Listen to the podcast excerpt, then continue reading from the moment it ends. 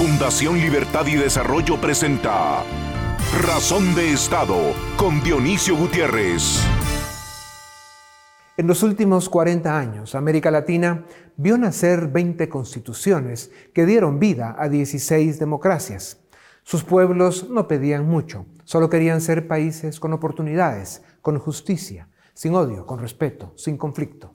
Aspiraban ser naciones solidarias donde se dignifica al ser humano países con juventudes dispuestas a reivindicar la política. Esos pueblos soñaban y sueñan todavía ser naciones donde el honor y la decencia tienen significado, naciones con democracia, Estado de Derecho y libertad, naciones donde merece la pena nacer y morir. En los últimos 18 meses, el subdesarrollo político, la debilidad institucional y una pandemia hicieron evidente el drama que vive América Latina su modelo de desarrollo insuficiente, su escasa certeza jurídica, su pobreza, la falta de oportunidades, la incompetencia o la corrupción de sus políticos, la complicidad o la indiferencia de las élites y la pandemia hicieron caer a nuestro subcontinente en una sobredosis de incertidumbre, frustración y desesperanza. Con el paso de los años y con el impacto del COVID, el ciudadano latinoamericano descubrió que tener elecciones libres no es suficiente. Está más pobre, aunque le digan que vive en democracia, pero esta no le da seguridad, trabajo ni comida. Desarrollar un país toma 20 años, creciendo cada año la economía 6 puntos porcentuales por arriba del crecimiento de la población. Requiere mucho trabajo, consistencia y sacrificios. La historia de la humanidad nos enseña que son los valores liberales y los principios republicanos los que permiten ese crecimiento económico y construyen naciones democráticas exitosas. Es cierto que la democracia no garantiza que se elija siempre a los mejores. Es más, con frecuencia, los pueblos eligen la peor opción. Pero a diferencia de una dictadura, la democracia, que es un sistema imperfecto, pero flexible y abierto, puede corregir sus errores gracias a la libertad.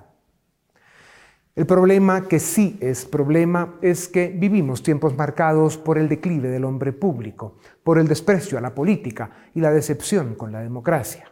Esto representa una grave amenaza para la libertad, para la democracia y para el futuro de las naciones.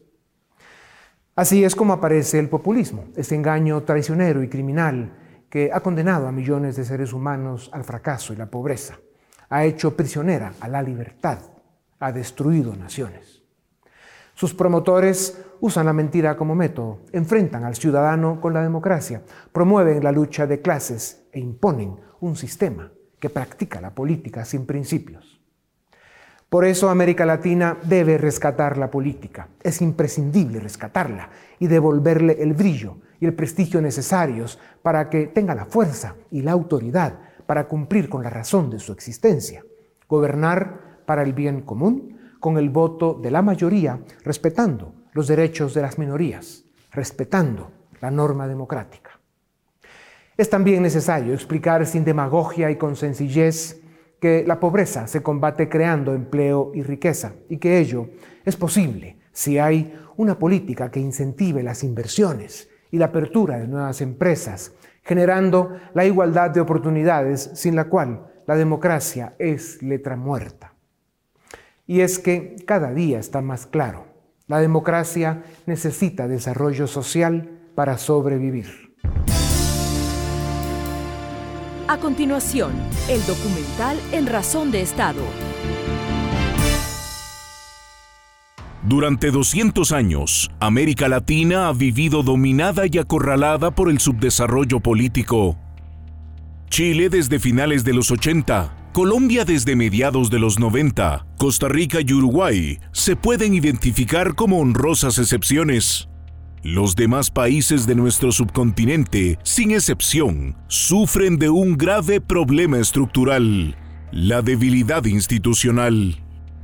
A lo largo de estos dos siglos de vida independiente, los latinoamericanos no hemos sido capaces de instalar democracias republicanas con instituciones sólidas, sistemas de justicia independientes que garanticen el Estado de Derecho, ni un sistema económico fundado en la libertad, la certeza jurídica y la propiedad privada. No hemos sido capaces, aun sabiendo que este es el único modelo de desarrollo que ofrece desarrollo. Por el contrario, América Latina sufre, desde siempre, los trastornos de la corrupción y la incompetencia de los políticos que gobiernan. América Latina sufre también del poco compromiso o la indiferencia de las élites.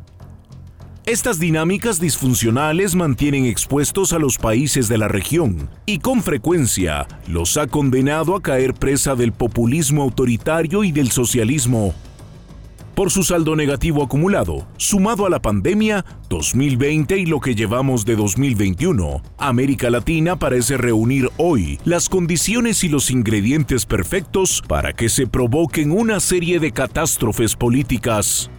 La peor de todas, la pérdida de nuestras libertades. Nuestro subdesarrollo político, sumado al problema estructural de contar con economías incapaces de generar suficientes oportunidades de desarrollo para todos, junto al desasosiego económico y social generados por la pandemia, está poniendo en jaque a las débiles y a las no tan débiles democracias del continente.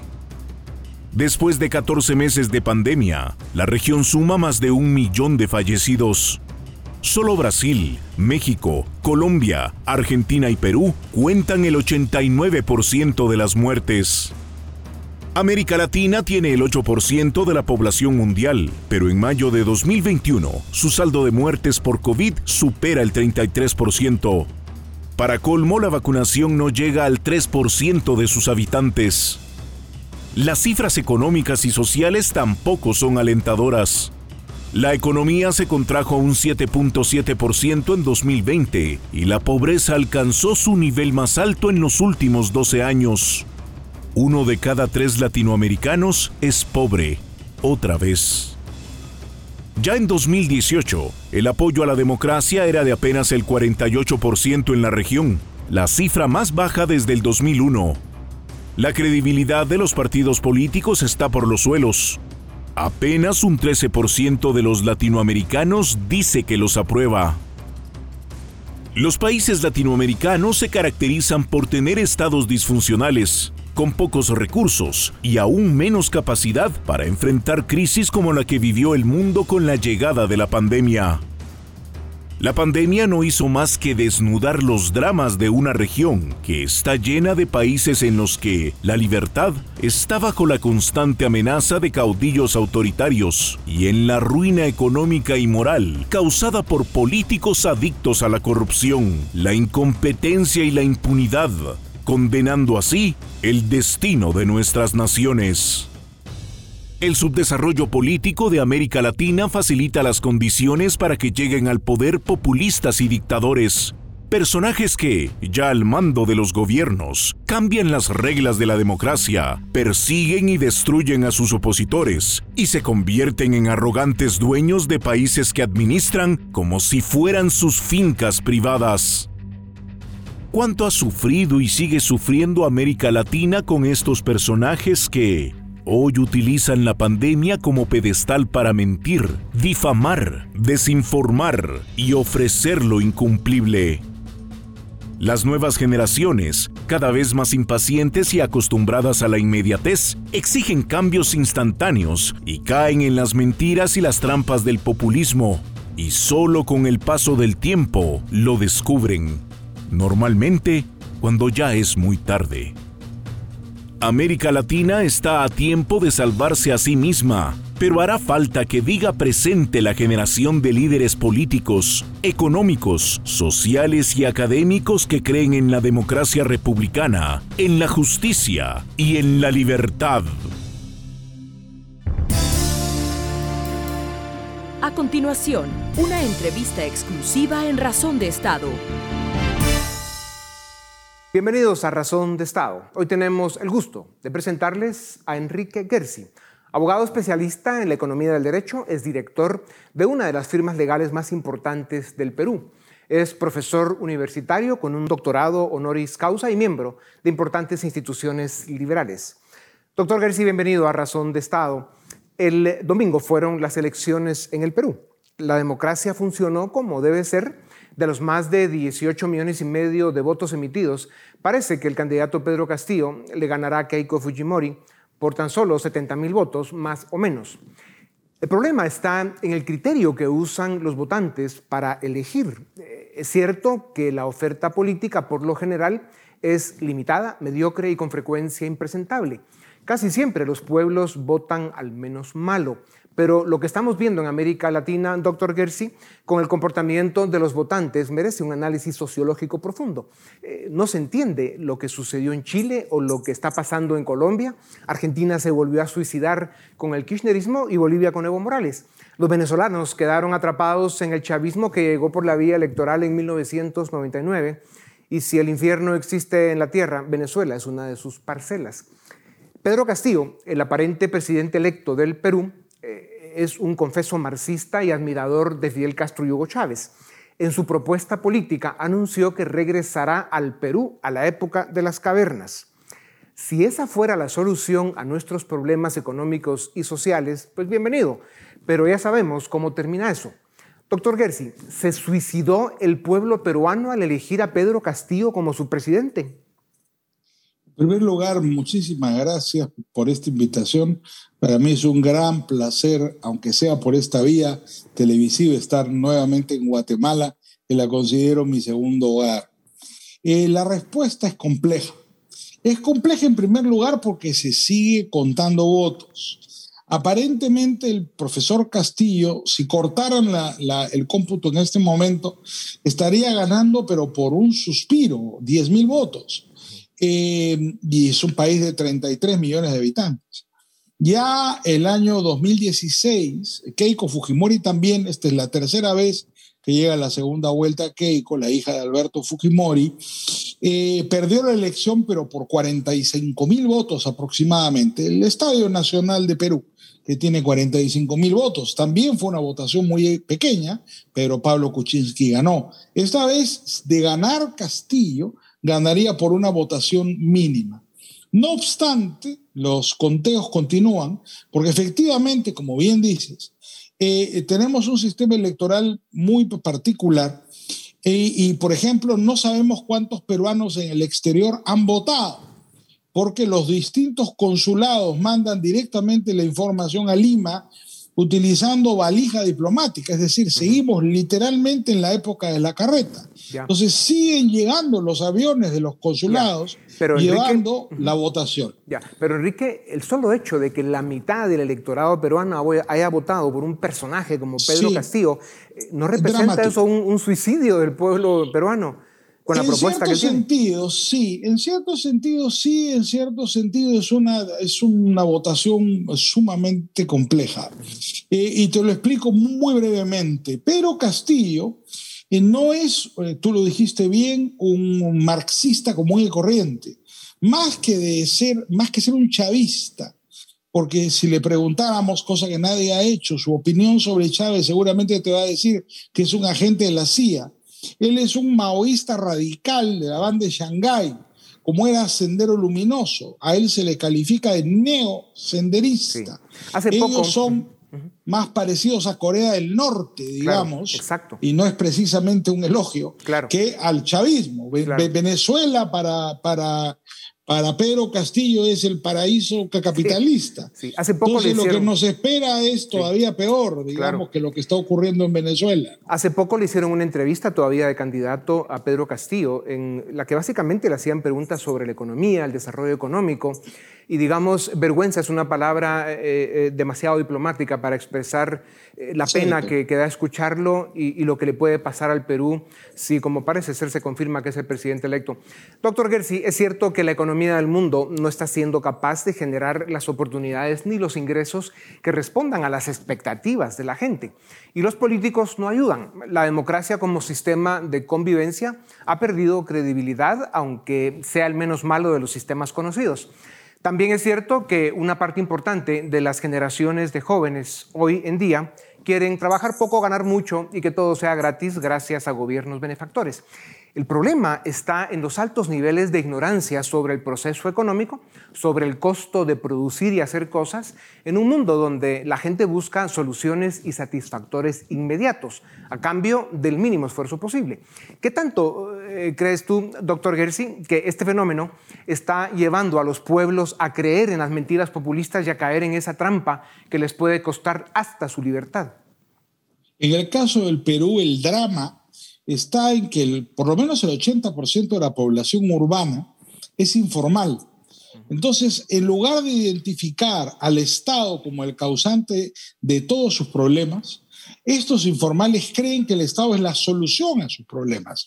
Ellos no han entendido por qué están en la informalidad. Entonces viene un personaje como el señor Castillo, ¿no? Y encuentran en él, en esta prédica radical, maoísta, en esta difusión de la envidia, porque todo su discurso se basa en una oda a la envidia, le voy a quitar a él para darte a ti. ¿No es cierto? Como si la producción donde la riqueza bastara en quitarle a uno para darle a otro, esta difundida idea de que la riqueza de unos es la pobreza de los demás, la convierte Castillo, que es un profesor de escuela rural de primaria, y que definitivamente de economía no sabe nada y no sabe nada de nada, porque era profesor de matemáticas supuestamente en un pueblecito en la Sierra Norte y le preguntaron cuánto era 27 por 6 y no pudo decirlo. No, porque yo creo que este señor en realidad nunca fue profesor, siempre fue dirigente sindical. Entonces, él representa a estas oligarquías sindicales que por lo menos en el Perú no trabajan, viven de la llamada licencia sindical, cobran el sueldo estando en su casa y se dedican a hacer política toda la vida. Lo que pasa es que el sindicato de la eh, educación peruana fue un sindicato, es un sindicato muy poderoso. Y a la caída de Fujimori el año 2000, logran tomar el control de la educación peruana. Básicamente en medio de huelgas y en medio de presiones, los gobiernos democráticos del doctor Toledo, presidente García menos, pero el comandante Humala fueron muy débiles con ellos y les permitieron el control de la educación. Y este es el resultado. Cambiaron la narrativa y le hicieron creer al pueblo que la riqueza es la pobreza y la pobreza es la riqueza. Doctor Gersi, Pedro Castillo propone una asamblea constituyente, refundar al Estado. ¿Con un sí o un no, es esto legal en el Perú? ¿Puede hacerlo? No, es manifiestamente inconstitucional. La Constitución establece que cualquier modificación tiene que hacerse por el procedimiento establecido en la Constitución, que no pasa por la Asamblea Constituyente. Ok.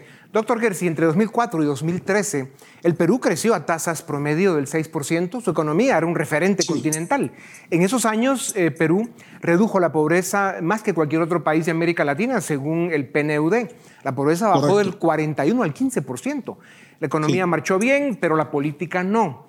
¿Por qué es tan importante conciliar la realidad socioeconómica que vive el mundo con la política y con la comprensión de la economía, del proceso económico, de la importancia del libre mercado y las certezas que éste necesita para ser efectivo en resolver los desafíos sociales? La izquierda utiliza lo que hoy se llama la narrativa para engañar al electorado. En ciencia política se dice dato mata relato.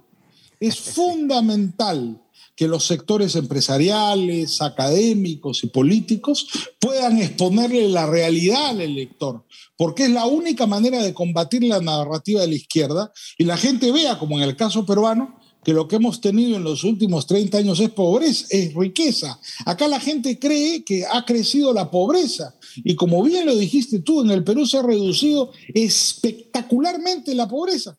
Pero nadie lo cree, porque no se les ha explicado a la población debidamente lo que ha sucedido en el país. Y esto, doctor Gersi, nos lleva a otro tema que es fundamental. El debate y el discurso sobre la desigualdad genera sensibilidades y posiciones políticamente correctas, pero en las historias de éxito a través de la historia de la humanidad, lo que dio resultados y victorias eh, fue la igualdad ante la ley, la igualdad de oportunidades y los máximos niveles de libertad en un marco de respeto a la ley y certeza jurídica.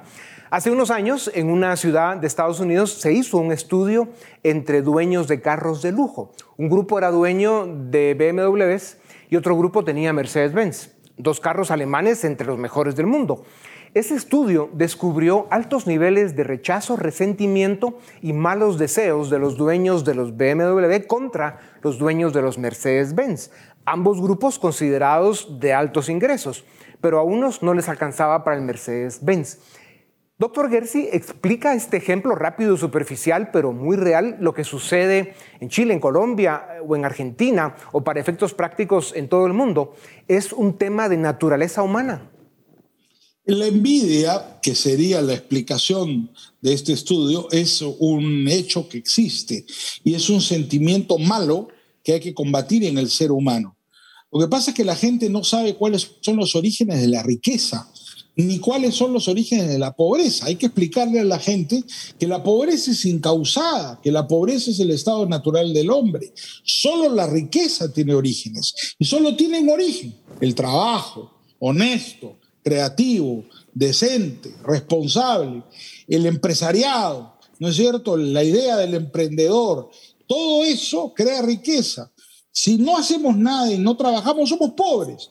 Entonces la pobreza es el estado natural del hombre, la riqueza es causada. Entonces cuando las sociedades se organizan debidamente y tienen una estructura institucional que funciona, las sociedades prosperan. ¿Qué es lo que ha pasado en Perú? Pero no hemos sabido explicarlo por lo menos convincentemente a la mayoría de la población. Claro. Doctor Gersi, eso nos lleva a otro tema fundamental. América Latina sigue con altos niveles de pobreza y subdesarrollo, sobre todo subdesarrollo político, porque nunca nos hemos comprometido de verdad con la democracia republicana, con el liberalismo y la economía de mercado, valores del capitalismo. Este es el modelo que ha desarrollado naciones. ¿En qué estamos fallando los liberales de América Latina? ¿Por qué se ve imposible convencer y consolidar las ideas de república, democracia y libertad en América Latina? Yo creo que estamos fallando por varias cosas. Uno, porque no hemos sabido estructurar una narrativa convincente al tiempo contemporáneo. Por ejemplo, hoy día un teorema no convence a nadie. Hoy día es mejor un poema que un teorema. ¿No? Convence más Ayn Rand que los Chicago Boys. Y eso es un hecho. Ahí están las redes sociales que lo demuestran. Entonces, no hemos sabido adaptar nuestro mensaje a los medios contemporáneos, cosa que deberíamos hacer de una manera eh, muy decidida. En segundo lugar, a los liberales se nos acusa de no tener corazón, de ser puramente racionales Inclusive gente que es pues, partidaria de las ideas de la libertad, economistas como Thaler, que han ganado el premio Nobel en Chicago, ¿no es cierto?, insisten en la idea de que nos hemos equivocado al pretender sostener que el mercado es racional, cuando el mercado lo que tiene es un elemento puramente espontáneo, caprichoso y racional. Bueno, ahí hay una autocrítica que tenemos que hacer. Tenemos que aprender a vender las ideas de la libertad adaptadas al tiempo contemporáneo. Y son los jóvenes a los que tenemos que persuadir, porque ellos no han vivido la guerrilla, ellos no han vivido las crisis económicas y creen que eso no existe en América Latina. Lo que pasa en Perú, 40 años después de su derrota militar, Sendero Luminoso está ganando democráticamente las elecciones en Perú. Eso es inverosímil, es absurdo. Genocidas están siendo votados por el pueblo voluntariamente. Claro. No tiene sentido. Doctor Gersi, eh, se siente, se percibe esa, esa ola populista eh, normalmente de extrema izquierda radical que viene moviéndose por América Latina se siente, se escucha y se sabe de la intromisión que hay de China, Rusia, Irán, Turquía y otros eh, gobiernos criminales en querer tomar América Latina con distintos objetivos y por diferentes razones e intereses. Obviamente, si Perú eh, ya cayó en manos del castrochavismo con Pedro Castillo y México, Honduras, Colombia y Chile pintan mal que están en procesos electorales en los próximos meses. ¿Qué le espera América Latina en los próximos cinco años? Bueno, yo creo que el siguiente campo de batalla es Colombia. ¿ah? Y si Colombia cae, cae Sudamérica completa irremediablemente. Ecuador Lazo no va a poder terminar su, su gobierno. La, ya Chile y Perú, Chile ya cayó. Nosotros vamos en camino, no sé si nos salvaremos por un pelo, pero el campo de batalla que viene es Colombia y es una lucha por los recursos. No es solo una lucha ideológica. Lo que está haciendo China comunista, que se quiere apoderar de los depósitos de cobre de Perú y de Chile, ya tiene los depósitos de uranio y litio de Bolivia, es conquistar los recursos de Sudamérica como lo hizo en África, es decir, financiando a la izquierda latinoamericana a manos llenas. Entonces, acá hay una lucha continental y, por supuesto, la potencia dominante, Estados Unidos, para variar, ni se entera de lo que está pasando o simplemente no le importa. Entonces, si no nos defendemos los sudamericanos, los latinoamericanos, vamos a ser muy pronto esclavos. Muy cierto. Doctor García, el populismo y el socialismo del siglo XXI reviven de las cenizas como los peores virus ayudados por todas estas fuerzas eh, internacionales de las que estamos hablando. En las últimas décadas han llegado al poder por la vía electoral. Ya en el poder retuercen la norma democrática, cambian la constitución, refundan el Estado, cercenan las libertades, persiguen eh, opositores y ahí está Venezuela. En Argentina, Bolivia, Chile, Brasil y otros han logrado salir del populismo por una temporada, después de que dejaron pobreza, devastación política y económica. Llega con demasiada frecuencia eh, luego una derecha incapaz y o corrupta y los populistas regresan de nuevo con peores ideas y mientras tanto los pueblos más pobres y atrasados cómo atender el desastre social y económico del populismo con suficiente rapidez para generar resultados sensibles y favorables para que la población vuelva a confiar en una opción liberal en las siguientes elecciones y no sucumbir de nuevo ante el populismo como estamos viendo que está sucediendo en América Latina. ¿Cómo hacemos para que las élites entiendan que son las responsables de facilitar y promover mejores capacidades en la sociedad para gobernarnos mejor? Yo creo que es fundamental, así como la izquierda creó el Foro de Sao Paulo, ahora el Foro de Puebla, nosotros creemos una organización equivalente. Así como existe la Sociedad Montpellier para las ideas, necesitamos crear una sociedad o un foro eh, eh, que sea interamericano que permita la defensa y promoción del liberalismo y del capitalismo en toda América Latina. No podemos quedarnos estáticos esperando a que la izquierda nos avasalle. Aprendamos también de ellos. Sus técnicas de combate son eficientes. Muy bien, deberíamos organizar un foro, el foro de Guatemala, por ejemplo, que reúna a todas las organizaciones democráticas y liberales del continente y que pase a la ofensiva activamente en cada país de América Latina defendiendo la democracia y libertad a fin de parar a esta gente y pasar adelante a una ofensiva. Claro, y el motivo es precisamente porque queremos el desarrollo y el bienestar de América Latina. Ese modelo ya ha demostrado lo que hace. Ahí está Venezuela como su máxima expresión. Doctor Gersi, el populismo de extrema izquierda radical avanza con más rapidez a causa de la corrupción y la incompetencia de la derecha. Ambos grupos están formados por bandidos y criminales de altos vuelos. Quieren poder y dinero, compran y corrompen las fuerzas de seguridad, toman control del sistema de justicia, usan la violencia y no respetan ni a su madre. Eh, se da más eh, que la izquierda radical se robe países enteros. Ahí están Cuba, Nicaragua y Venezuela. ¿Cuál es la fórmula? Y te pido una respuesta muy rápida, que estamos en segundos del final. ¿Cuál es la fórmula, si es que existe, para que en nuestro tiempo de vida veamos florecer la democracia de verdad, el Estado de Derecho y la libertad en América Latina, y que la pobreza y el subdesarrollo político sean cuentos en libros de historia? La clave es construir instituciones que garanticen el libre cambio y la economía de mercado. Un Estado de Derecho más una economía de mercado son la única garantía a largo plazo para el mantenimiento de la libertad, el progreso material y moral de la sociedad latinoamericana. Y en ese compromiso tenemos que estar todos unidos. Doctor Gersi, además las pruebas están a la vista, el, occidente desarrollado, esa es precisamente la fórmula que utilizó. Es un privilegio compartir eh, tribuna contigo. Un placer. Si la democracia republicana y la libertad tiene futuro en América Latina, será porque intelectuales como tú no quitaron el dedo de la página. Gracias. A ustedes Estamos también. peleando y gran cariño para toda Guatemala realmente y un abrazo para todos los amigos. Gracias, querido Enrique, a ustedes también. Gracias. Esto es Razón de Estado. A continuación, el debate en Razón de Estado. Iniciamos el debate en Razón de Estado. Hoy vamos a discutir sobre la reciente visita de la vicepresidenta de Estados Unidos, Kamala Harris, a Guatemala Y para ello contamos con dos invitados que de hecho fueron asistentes a la reunión que tuvo la vicepresidenta Kamala con sectores de sociedad civil de Guatemala. En primer lugar, Dafne Posadas, directora de estudios internacionales de Fundación Libertad y Desarrollo, y José Echeverría, presidente ejecutivo de MCN. A ambos muchas gracias por estar en Razón de Estado. José, quisiera empezar contigo. ¿Cómo podemos interpretar la visita de la vicepresidenta Kamala Harris a Guatemala? ¿Cuáles son los objetivos que pueda tener Estados Unidos detrás de esta visita? Gracias, Paul y Dafne. Qué gusto estar con ustedes. Yo creo que definitivamente el objetivo era claro. Se anunció y se fue transparente por parte del equipo de la vicepresidenta de qué iba a hacer. Y era dar continuidad a los planes de encontrar soluciones que puedan mitigar la migración, que es un problema político eh, para Estados Unidos y Guatemala es, digamos, parte de ese desafío que ellos tienen.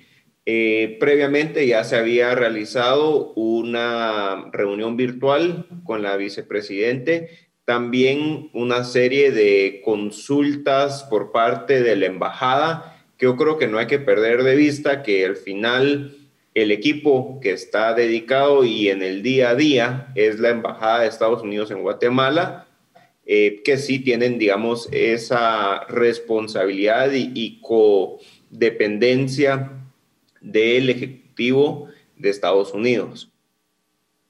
Dafne, eh, ¿Es solo tema migración lo que quería ver Estados Unidos en Guatemala o también tenía otros objetivos? Hay una serie de temas que, se abordan en la reunión, pero lo cierto es que eh, la visita de la vicepresidenta Kamala Harris a Guatemala nos da un buen termómetro de lo relevante que es la situación en la región para los Estados Unidos, no necesariamente por benevolencia, sino porque está en su mejor interés reducir la cantidad de migrantes que, van hacia los Estados Unidos a buscar mejores oportunidades de trabajo. Y precisamente en este sentido, eh, pues para abordar la migración irregular se, se abordan o se discuten otros temas que al final de cuentas son esas causas fundamentales que empujan o que provocan la migración, que, que están presente dentro del discurso de los Estados Unidos, ¿no? Hablan mucho sobre tema institucional, de qué forma se pueden construir mejores instituciones, instituciones más transparentes, instituciones sólidas, que al final de cuentas son esos canalizadores de demandas de los ciudadanos y que responden verdaderamente a ellos. Y también se abordan temas como la lucha contra la corrupción y al final de cuentas son puntos torales dentro del discurso de los Estados Unidos y que al final de cuentas eh, se cree que a través de resolver estos temas, se va a empujar una agenda económica mucho más agradable. También se hablan temas, por ejemplo, sobre cómo empujar los negocios, cómo empujar los emprendedores en Guatemala, eh, y son temas que al final de cuentas están estrechamente vinculados a la migración eh, irregular, que en eso comparto con José, es el gran tema de la visita, pero hay varios subtemas que, también se discuten. Ahora, José, eh, los objetivos están claros, pero ¿qué mensajes fundamentales deja para Guatemala la vicepresidenta Kamala, porque estamos ante un acto político, obviamente. ¿Cuáles son esos mensajes que, quedan en Guatemala? Yo creo que hay uno de los mensajes más relevantes es la reunión de la vicepresidenta con el presidente Yamatei. Es la primera reunión eh, que ella hace con un, digamos, en el extranjero, con un gobierno extranjero. Em, el mensaje también eh, en, el ámbito de geopolítica a El Salvador y a Honduras, de un mensaje político, decir, con este gobierno si me reúno, dialogo y quiero cooperar y anuncia una serie de cooperación y de inversión eh, digamos, del dinero de los contribuyentes de Estados Unidos para ciertos proyectos. Yo creo que ese es uno de los mensajes eh, más principales.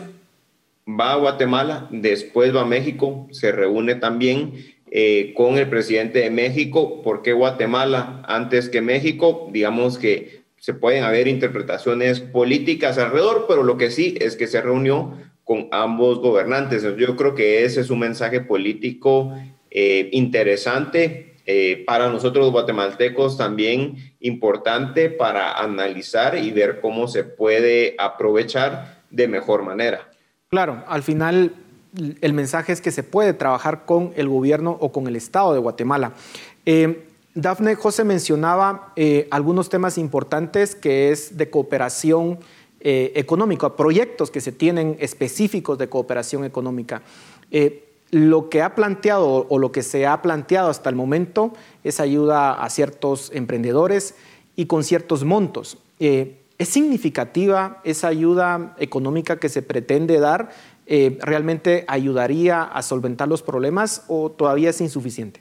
Eh, de hecho, sí, algo que mencionaba José, muy importante, y me gustaría agregar algo que mencionaba en la pregunta anterior, es precisamente que el elemento político está ahí, además de que eh, se reúne por primera vez en, el extranjero con el gobierno de Guatemala y el gobierno de México. Tradicionalmente, los vicepresidentes de Estados Unidos, el primer viaje que hacen es a Canadá. Entonces, sí, como decía anteriormente, sí es un buen termómetro esta visita para medir la importancia que le está dando el gobierno de los Estados Unidos al tema migratorio, eh, que al final de cuentas en esencia lo que a ellos les preocupa.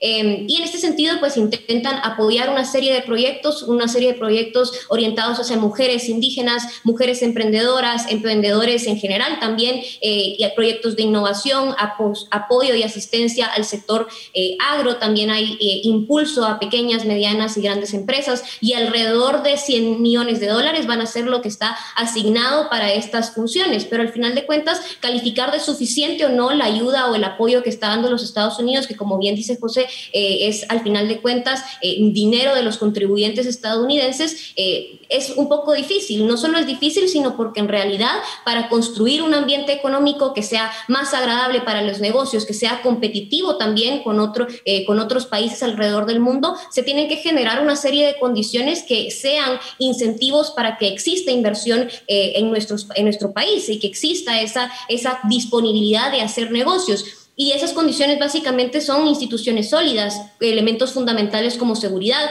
justicia, un Estado de Derecho que verdaderamente proteja los derechos y el derecho de propiedad es súper importante. Entonces, sin estas condiciones, si no trabajamos a nivel local para construir esta serie de condiciones, no importa la cantidad de ayuda que se dé por parte de los Estados Unidos, porque no vamos a lograr resolver el tema de fondo. Esta ayuda va a resolver de manera parcial y en el corto plazo algunos problemas, pero no va a resolver el problema de la migración irregular. Y es que por mucho mucho tiempo a Estados Unidos ha dado dinero a los países de Centroamérica, ha dado dinero a los países del Triángulo Norte y vemos que la situación no mejora en materia democrática, no mejora en materia de corrupción, no, no mejora en los indicadores de competitividad del país. Entonces tenemos que trabajar por construir esas, esas condiciones más allá de esperar eh, asistencia eh, monetaria para proyectos específicos.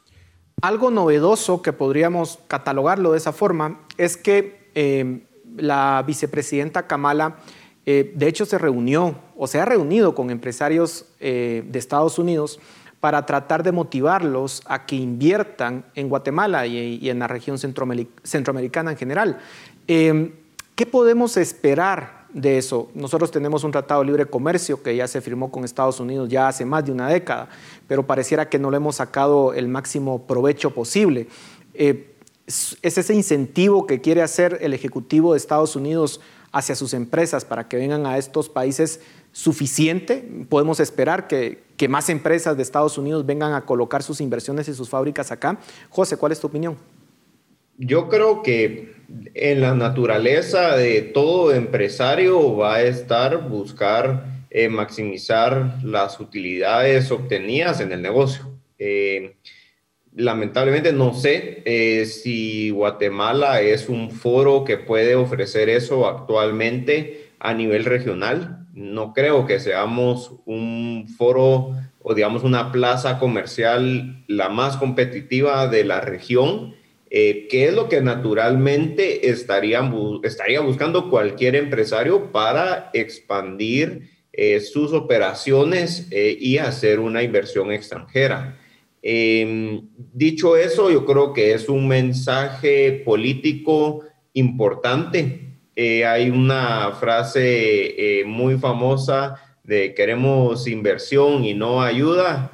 Em, we want trade, no aid. Entonces, yo creo que es un, es un elemento innovador. Em, el problema es cómo concretizarlo, pero yo creo que más allá del mensaje político de invitar y motivar, em, la plaza, digamos, de Guatemala como un foro de inversión eh, seguro. Eh, creo que también pueden haber herramientas importantes, por ejemplo, en la agroindustria, en la balanza de importaciones y exportaciones, cómo Guatemala puede buscar aumentar las exportaciones. El principal eh, socio que compra a exportadores guatemaltecos del agro es Estados Unidos eh, de diversos tipos, eh, cómo aumentar, digamos, esa presencia en el mercado pudiera ser interesante o algunos otros temas. Claro, nosotros tenemos una tarea muy importante que hacer ahí, hacer reformas a nivel de la legislación laboral, la legislación fiscal y una serie de reformas también logísticas para poder hacer atractivo Guatemala hacia todas estas empresas de Estados Unidos. Tenemos que hacer una tarea a lo interno del país. Pero hablando de esa tarea que nos queda a lo interno, Dafne, eh, uno de los mensajes importantes y que ya lo mencionabas con anterioridad es continuar la lucha contra la corrupción porque para nadie es un secreto que Guatemala y el Triángulo Norte de Centroamérica, uno de sus principales problemas es precisamente la corrupción. Somos de los países considerados más corruptos en América Latina y a nivel mundial.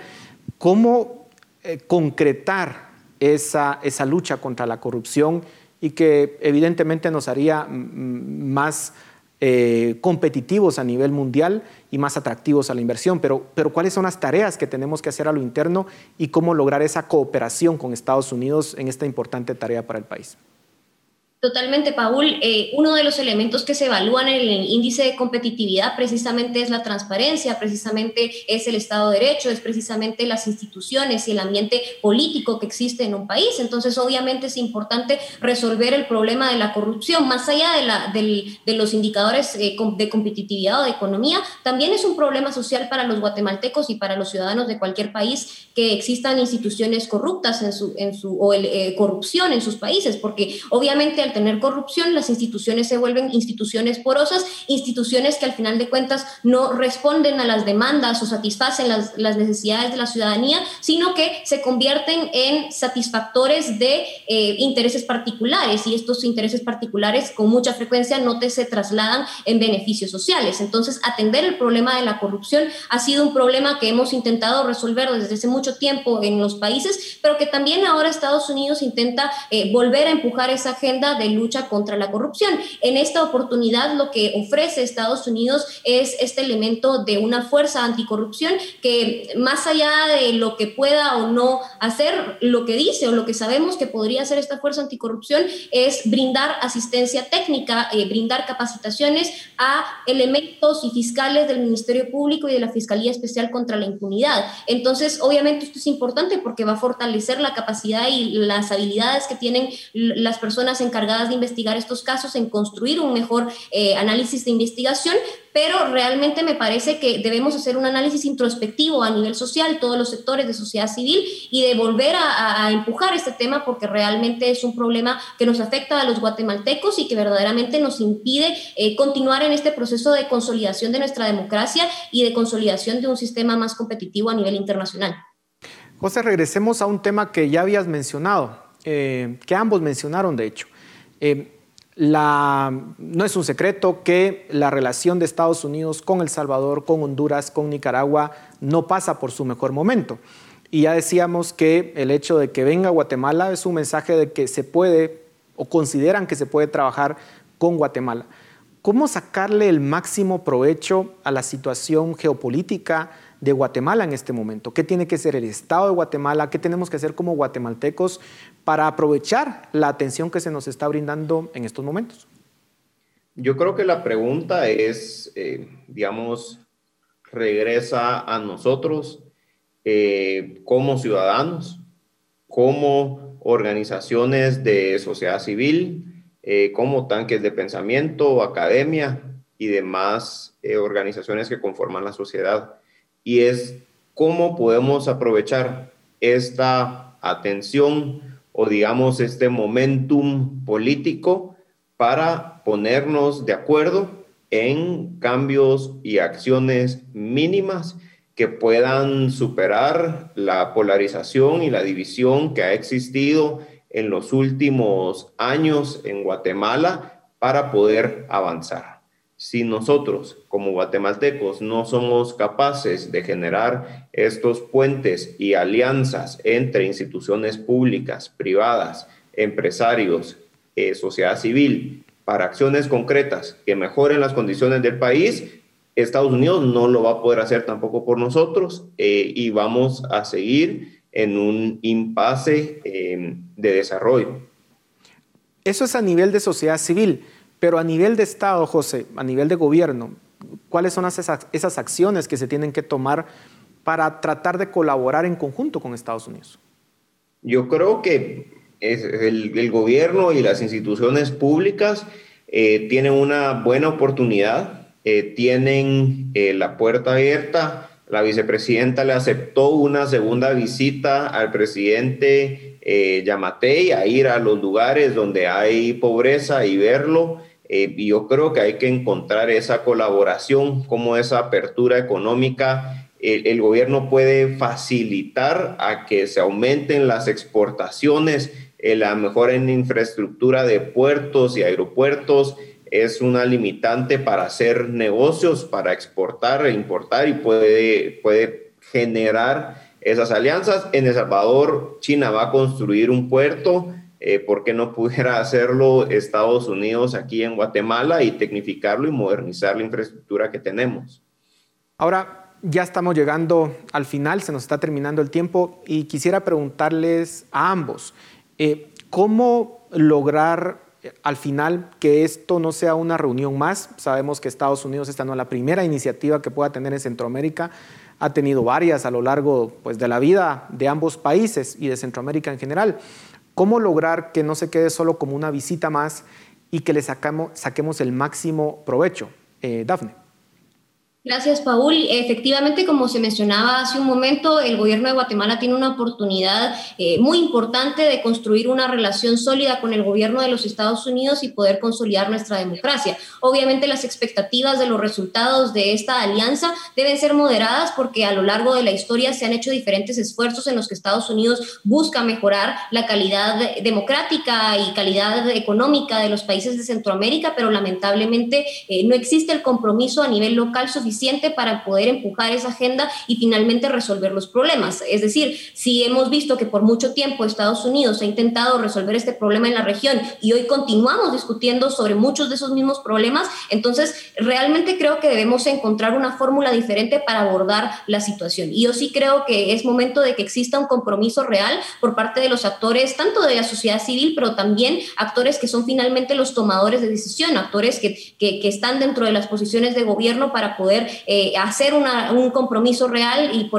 poder empujar los objetivos que, son, que están en el mejor de los intereses de ambos países. Por supuesto que es en el mejor interés de Estados Unidos reducir la, el flujo migratorio en su frontera sur, pero también por supuesto que es de interés para los guatemaltecos construir un país en el que sea posible mejorar la calidad de vida de los ciudadanos, construir los proyectos de vida de los ciudadanos en estas fronteras y al final de cuentas construir país. Y con esas palabras terminamos, se nos terminó el tiempo, lamentablemente, pero muchísimas gracias a ambos por su análisis y a ustedes en casa, muchas gracias por su atención. Nos vemos la próxima semana.